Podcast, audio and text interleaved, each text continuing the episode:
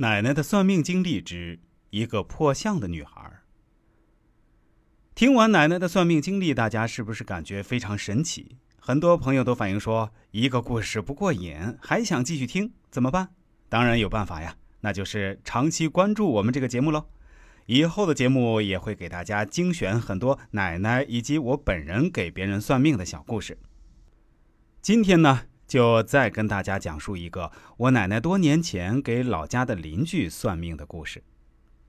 话说，在我们老家小镇的西头啊，有个女孩，名字叫小玲，从小长得就一般。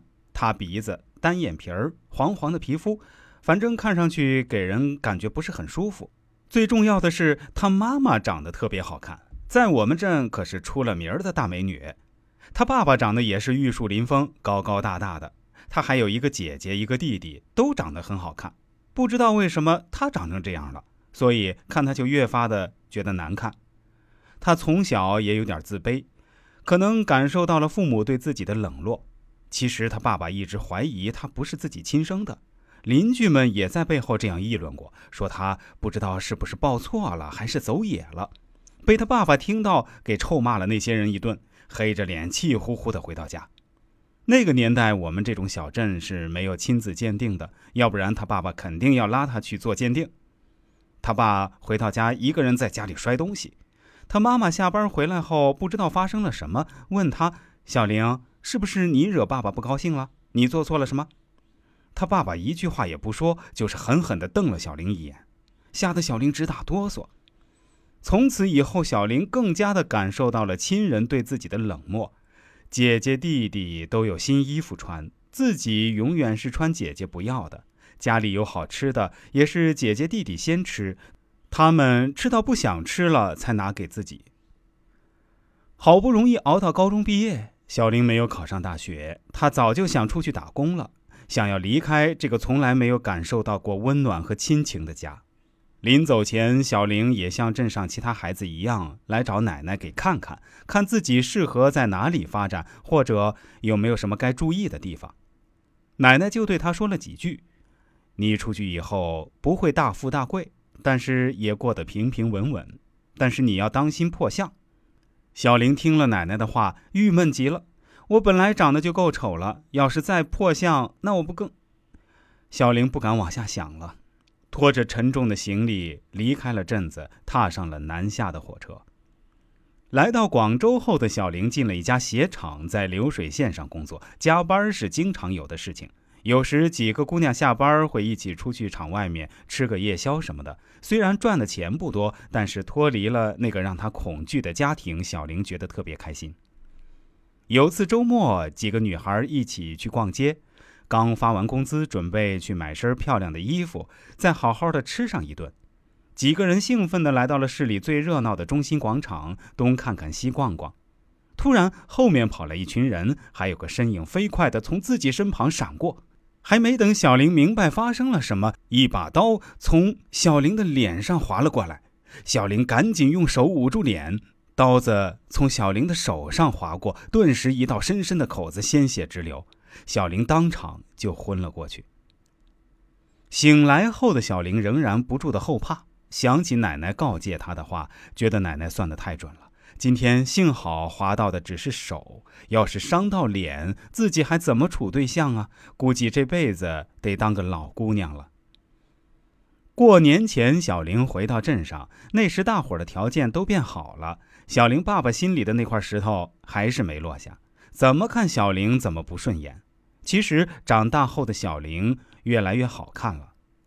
后来最终忍不住把藏在心里十几年的话给说了出来。他想带小玲去省里做亲子鉴定。小玲妈妈听了，原来这些年你一直都不相信我，我怎么对你的？我为这个家付出了多少，你都看不到吗？小玲爸爸赶紧说：“我不是不相信你，我就是怀疑当初在医院里医生给我们抱错了娃，我就带孩子去做个鉴定，我以后死了也好瞑目。如果小玲是我们亲生的孩子，我以后肯定会对她好。”听到他爸说成这样，大家也无话可说。在省城做完检查后，小玲和爸爸回家了。这个年对小玲来说过得异常煎熬，她甚至想逃离这个地方。但是好奇心也在驱使他迫切的想知道自己到底是谁的孩子。如果真的是报错了，自己要不要回去亲生母亲家里？如果没有报错，那爸爸会如何对待自己呢？在家实在觉得压抑的小玲离开了家，漫无目的的在街上闲逛。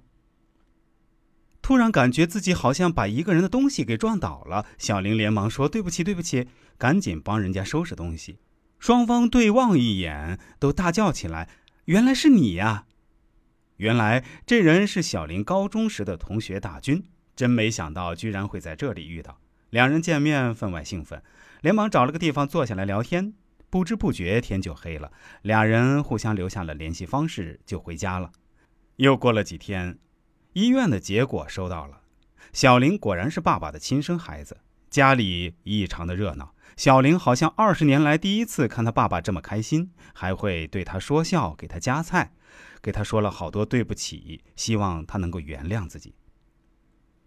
回到南方厂里的小玲开始和大军有了频繁的联系，两个人自然的喜欢上了对方，不久就结婚了。大军家里是开厂的，条件还不错。婚后两人是三年抱了俩娃儿，一儿一女凑成了一个好字，日子也过得很是幸福。一转眼，小玲三十四岁了，看着现在越来越多的人开始整容，小玲也心动了。她也怕一些年轻漂亮的女孩子勾引大军。于是决定去韩国整容。她对大军说自己想去国外旅游一个月。大军给了她一张信用卡，并叮嘱她千万要注意安全，早点回来。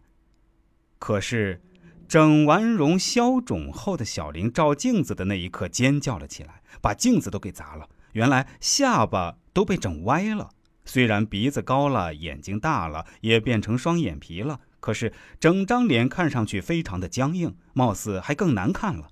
小玲这才明白奶奶当年那句“小心破相”的话。不顾才手术完不久，小玲执意要取出下巴里的假体。在韩国前后折腾了两个月的小玲，才敢踏上回国的飞机。现在的小玲已经四十多岁了，看上去却比镇里和她同龄的农村妇女还要老。小玲经常和奶奶倾诉，悔不当初，不该在脸上动刀子呀。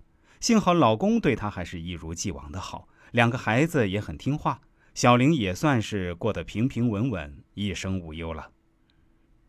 更多精彩内容，欢迎大家关注一下我的公众号“周易面相大叔”，我的微信、QQ 都是七幺八幺五三二九二，也欢迎感兴趣的朋友添加一下。